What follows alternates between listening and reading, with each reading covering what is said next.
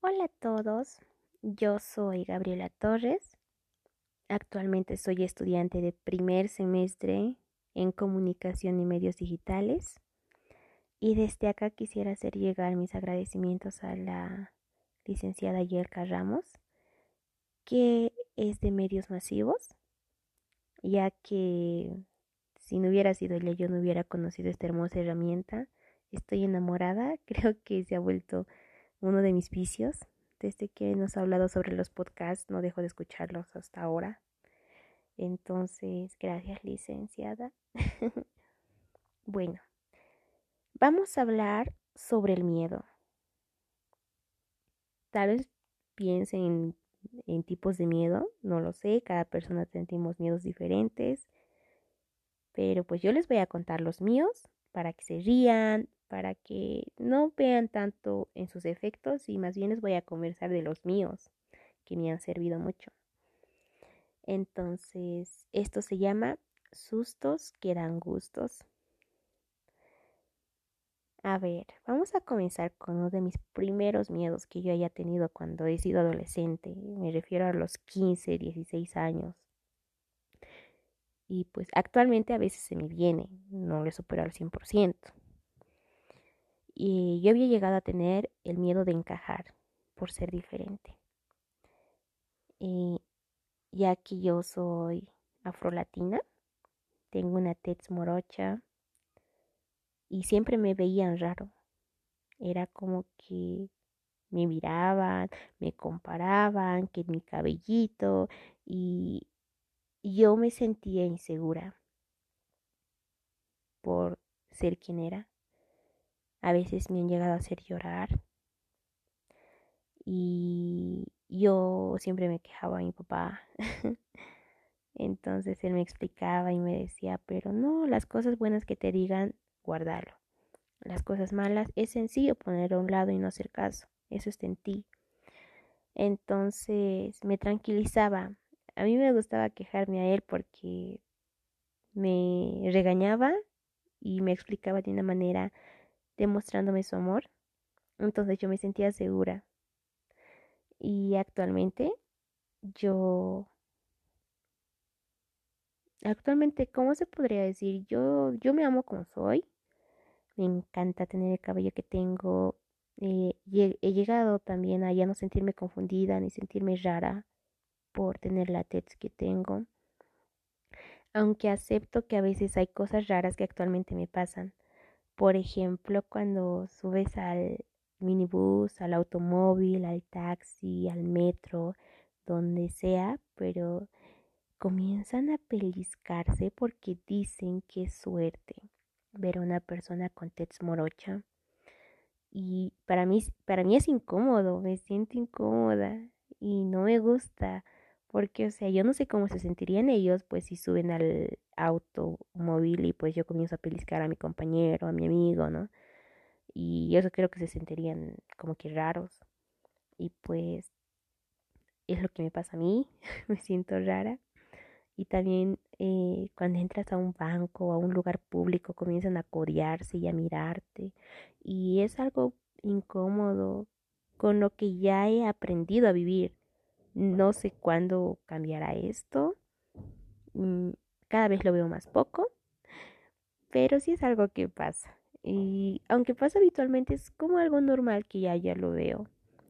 Pero en mi alrededor, en la universidad, en mi casa, en por donde vivo, mentiría diciendo que me hacen sentir demasiado mal, ya que tengo compañeros súper buena onda, a todo dar, eh, los quiero y me quieren tal y como soy. No he sentido más esa duda ni ese miedo de querer encajar o de no poder encajar con esas personas por ser diferente. Veo que todos somos normales y entonces eso, ese sería uno de los miedos pues en los que yo sí tenía y a veces lo tengo porque me hacen sentir incómoda, siendo honesta. Después otro de mis miedos pues es a quedarme sola y a perder a las personas que amo. Eh, esto, este miedo es reciente, ya que viene hace recién hace seis meses. Ya esto es por la pérdida que he tenido de mi papá. Ha fallecido recientemente. Y pues, ¿cómo les explico? Yo era una hijita de papi, aunque me dé vergüenza admitirlo. Entonces me siento como que a veces me siento sola y en los primeros meses era peor porque yo no sabía, me he sentido totalmente descuidada. Mm, es como, como cuando tu cachorrito o tu gatito tienen hijos que cuando ya crecen los debes regalar o los debes de adoptar para que ellos vivan bien. Pero tú ya te has acostumbrado y así como el gatito mira cuando entregas a su criaturita a otra persona y se siente solita, yo me sentía así como ese cachorrito, ese gatito que está yendo a otro lugar, pero solo, porque me despojaron de mi papá y es algo que yo no estaba lista, ya que él no estaba enfermo ni nada, pero pasa que él falleció por un accidente. Y fue algo inesperado.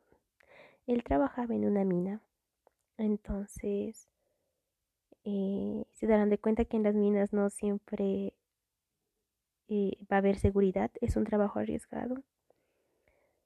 Y pues él murió salvando a cuatro de sus compañeros porque en el lugar que estaban trabajando pues vino un derrumbe, otros lo conocen como mazamorra, entonces viene y mi papá saliendo de su retro, de su maquinaria pesada, pues ahí lo logra tapar solo hasta los, era alto, entonces solo lo logra tapar hasta las rodillas, pero sus compañeros no podían salir, entonces mi papá ayuda a sus tres compañeros para que salgan y vuelve a venir una mazamorra más grande, más fuerte, un derrumbe más fuerte. Y él ya no puede salir. Como volvió a caer otro más, sus compañeros dicen que no han podido eh, ni cómo sacarlo, ya que seguía cayendo tierra y en cantidad. Entonces, cuando logran sacarlo, pues mi papá ya había fallecido y ni ellos ni nosotros estábamos preparados para, para eso. Y hasta ahora todos me repiten que mi papá era una gran persona, que ha sido bueno, ya que el único que ha resultado perjudicado ahí ha sido él. No ha habido otro enfermo, no ha habido otro más que haya fallecido, es el único. Entonces es algo que realmente te marca, a mí me ha marcado y fuerte, ya que habían, siempre hay malas personas. Entonces a mí me dijeron como que, como yo era hijita de papi, pues me dijeron que ahora sí voy a aprender de la vida, que era mi fin, que ahora soy huérfana, que nadie me va a defender. Y esa palabra huérfana a mí me, ha dolido hasta adentro Solo comenzaba a llorar más. Estaba totalmente débil. Y mi mamá viene, me abraza y yo le digo, ¿en serio? ¿Esto es en serio? O sea, ahora me van a tratar también de huérfana. Entonces, mi mamá me abraza y me dice, es normal, tú no hagas caso. Yo estoy aquí y si necesitas a un padre o madre, yo voy a estar aquí.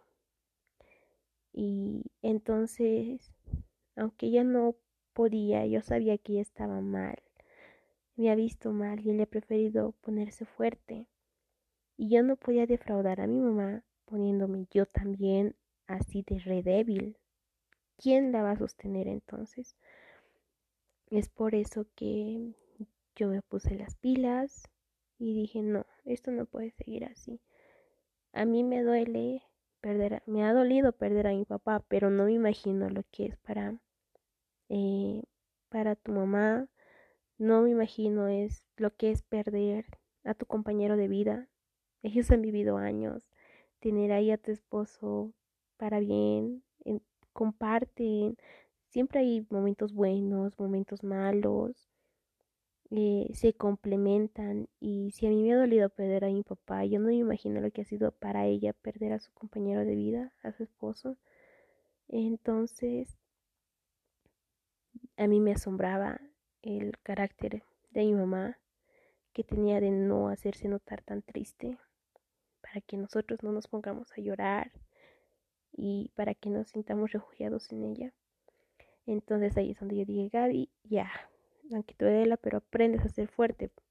No es si es que quieres o no quieres, es porque lo debes hacer. Entonces, ahí es donde también ha parado otros de mis miedos. Pero yo creo que ese tipo de miedo lo deben tener varios. A mí me ha pasado y sin pensarlo, no pides tener ese tipo de miedo.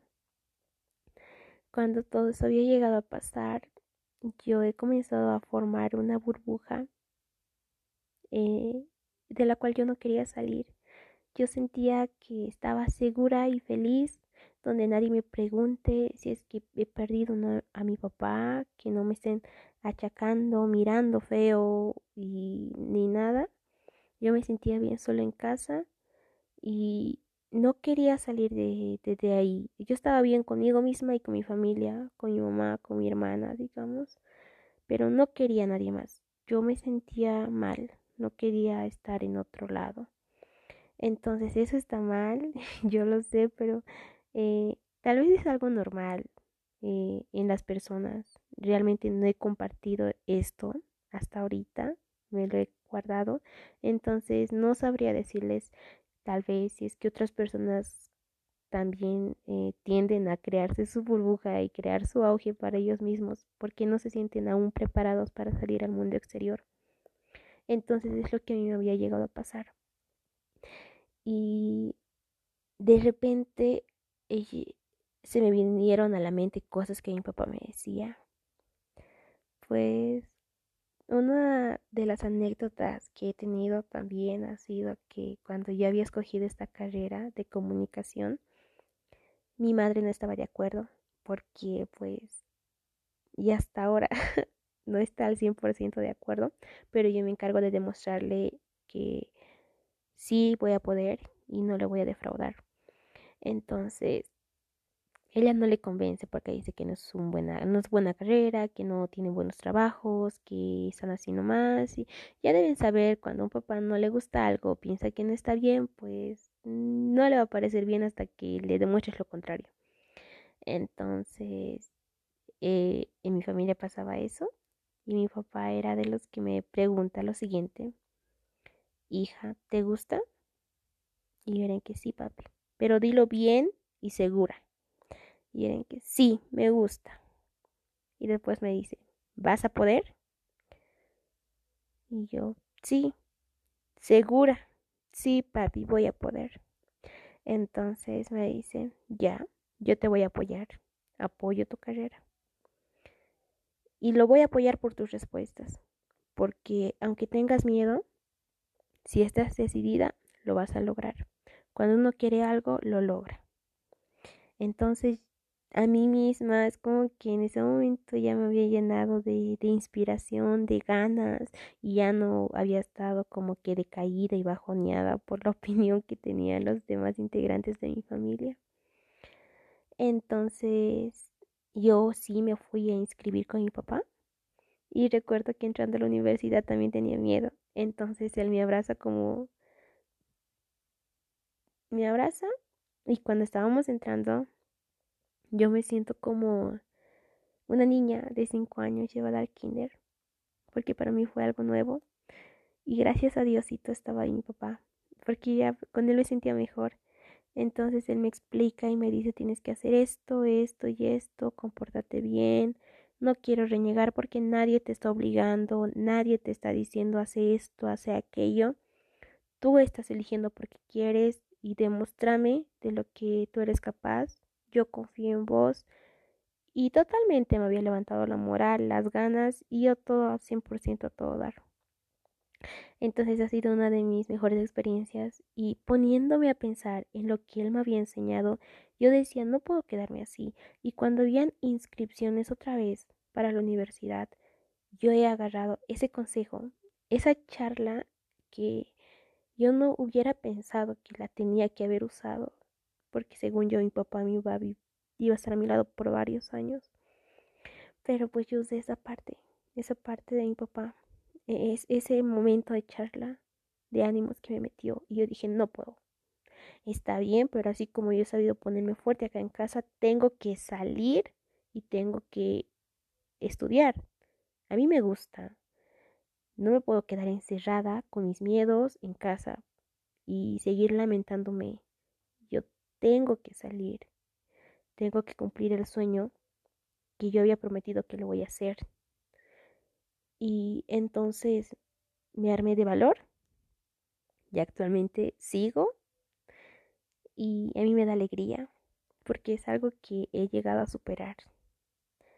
Entonces, es interesante que hay golpes, la vida está dándote golpes duros, pero de esos golpes duros, cuando tú sobresales, pues sobresales y te formas más como persona y eres más grande como persona, te alimentas de tu misma convivencia y vivencia que has hecho. Entonces es algo que a veces cuando nos pasan problemas tras problemas, pues nosotros pensamos que ya somos totalmente personas sin suerte, somos personas, no sé, que cada vez les pasa algo malo, que es por eso que ya tienen miedo a hacer esto, tienen miedo de hacer aquello, porque supuestamente todo te va mal. Pero no. Eh, yo por experiencia les digo que usualmente a mí a la primera las cosas no me van bien. Pero gracias a mi papá, gracias a todo lo que he convivido, que no ha sido nada fácil, eh, si yo no tengo miedo, no lo hago, ni me atrevo a hacerlo. Yo tengo que sentir miedo para ir y querer hacer algo. Entonces, yo me siento feliz porque he aprendido a desarrollar esa parte de tomar el miedo como algo bueno, porque en realidad no es algo malo.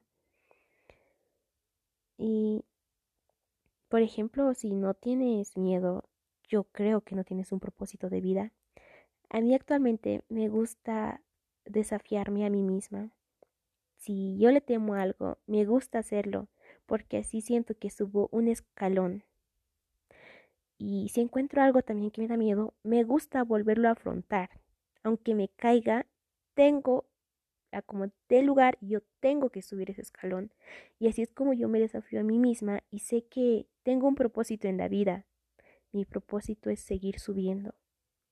Entonces, yo creo que es algo bueno que he llegado a desarrollar con de tan de una forma brusca y dura, pero he aprendido a desarrollarlo y a comprender que todo pasa por algo, pero no por eso te vas a caer, no por eso te vas a derrumbar, que no porque tengas miedo no te vas a atrever a hacer esto, no porque tú tengas miedo no te vas a atrever a hacer aquello y te vas a quedar ahí estancada o estancado. Pues no, yo creo que si, eh, inclusive con la maestra, con la licenciada Yelka, que también va a escuchar este audio, a mí me encanta cuando eh, dice, es que no, ustedes a veces se trancan ahí mismo, cuando deberían seguir. Las cosas no son fáciles y, y es verdad, no para todos las cosas son fáciles. Tal vez una vez en tu vida te pase algo que va a ser sencillo, Has esperado algo que no funcione a la primera, pero va a funcionar. Pero será pues una vez. Dicen, ¿no? Es tu ganchito de suerte. Pero yo creo que si una persona demasiado conformista decir ha sido esta vez y ya. Entonces, nada es fácil. Y cuando algo se te torna difícil, es eso, es esa cosa que se te torna difícil, se te vuelve importante para ti, porque como te ha costado conseguirla, la cuidas. Entonces, Sentir miedo no está mal. Sentir miedo está bien porque te ayuda a tener un propósito de superar ese miedo. Y si superas ese miedo, te va a gustar superar otro miedo. Lo que haces es darle propósito a tu vida. No tienes como que por qué reprimirte. Yo no me imagino qué vendrá apenas estoy en primer semestre. No me imagino lo que va a ser estar después, pero a mí me da miedo porque actualmente yo a veces eh, tenemos tareas de varias materias, demasiadas. Entonces, a veces yo me como que me quiero volver loca y no sé cuál hacer primero, esto también y el otro, pero dentro de mí, yo yo misma me hablo, parezco loquita y pues soy de las personas que si ahorita te vas a desanimar y vas a decir, yo no puedo esto, yo no puedo aquello, ¿para qué has, para qué has metido la pata? ¿Para qué entras donde sabes que no vas a poder? Entonces yo mismo me doy cuenta de que en serio voy a ponerme de forma cobarde y no lo voy a hacer, pues no, se me van a tornar cosas más difíciles aún. Y me había servido mucho las entrevistas que habíamos llegado a tener con personas que ya desarrollan su profesión por varios años, tienen experiencia laboral. Entrevistas que también ha armado eh, la licenciada con la que eh, he conocido esta maravillosa herramienta. Entonces, ellos también decían, nada se te va a tornar a la primera. Entonces, es como que tienes que caer, caer y caer y no tienes que quedarte ahí. Lo que tú tienes que hacer es, mientras más te caigas, agarrar la experiencia de cuando te has caído para subir. Entonces, es algo bueno. Yo creo que es algo que yo realmente valoro en las personas que dicen que te es que que te tornen que diciendo que no va a ser así, que la vida es color rosa, que esto te pasa porque siempre es así, o bien que te estanques ahí, es algo malo. No sean conformistas. Sus miedos, agradezcan sus miedos. Tener miedo es algo hermoso porque te sientes vivo. Yo no me imagino lo que sería vivir sin miedo. Eh, inclusive cuando es, yo creo que a todos nos ha pasado que vamos a una fiesta con amigos o a un cumpleaños, vamos a, bailar, que decimos siempre una hora, que vamos a llegar a las 11, 12, 10 y pues tu mamá te da permiso, pero tú te pasas una o dos horas y tu mamá está llama que llama. Entonces te da miedo lo que tú haces cuando te da miedo es pues apurarte porque sabes que tienes que llegar a tu casa y si no llegas pues ya sabes cómo te va a ir, te va a regañar y todo o tal vez ni te vuelva a dar permiso por el resto del año. Entonces pónganse en ese entorno de que si no tenemos miedo, no hacemos algo, no, no lo hacemos bien y ni ganas nos da, ni creo que se nos pasa por la mente hacerlo. En cambio, cuando tenemos miedo, pues nos da ganas de superarlo o de hacerlo porque tenemos miedo y tener miedo a fracasar es bueno. Lo que está mal es quedarse ahí, estancarse ahí. Y es algo que yo he aprendido con, desgraciadamente, con la pérdida de mi papá fuerte que yo he tenido. Y espero que para ustedes o para los que me escuchan no sea de la misma manera. Y si en caso, mi caso no es el peor, yo de eso estoy segura. Todo el mundo tiene problemas. Así que si tu caso es peor aún, de igual manera eh, tienes que sobresalir. Porque si yo he sobresalido de esto y no ha sido tal vez muy grande o tú piensas que tu problema es más grande, entonces tú vas a crecer más aún como persona si sobresales y si afrontas tu miedo. Entonces es lo que yo podría decir. Y voy a terminar esto con una frase que me encanta de la autora Osho que dice, ser valiente significa sencillamente poder actuar y pasar el miedo. Que aunque la persona tiemble, no por ello se detiene, sino que utilice el miedo como puente. Entonces les dejo con esa frase y hasta una próxima oportunidad.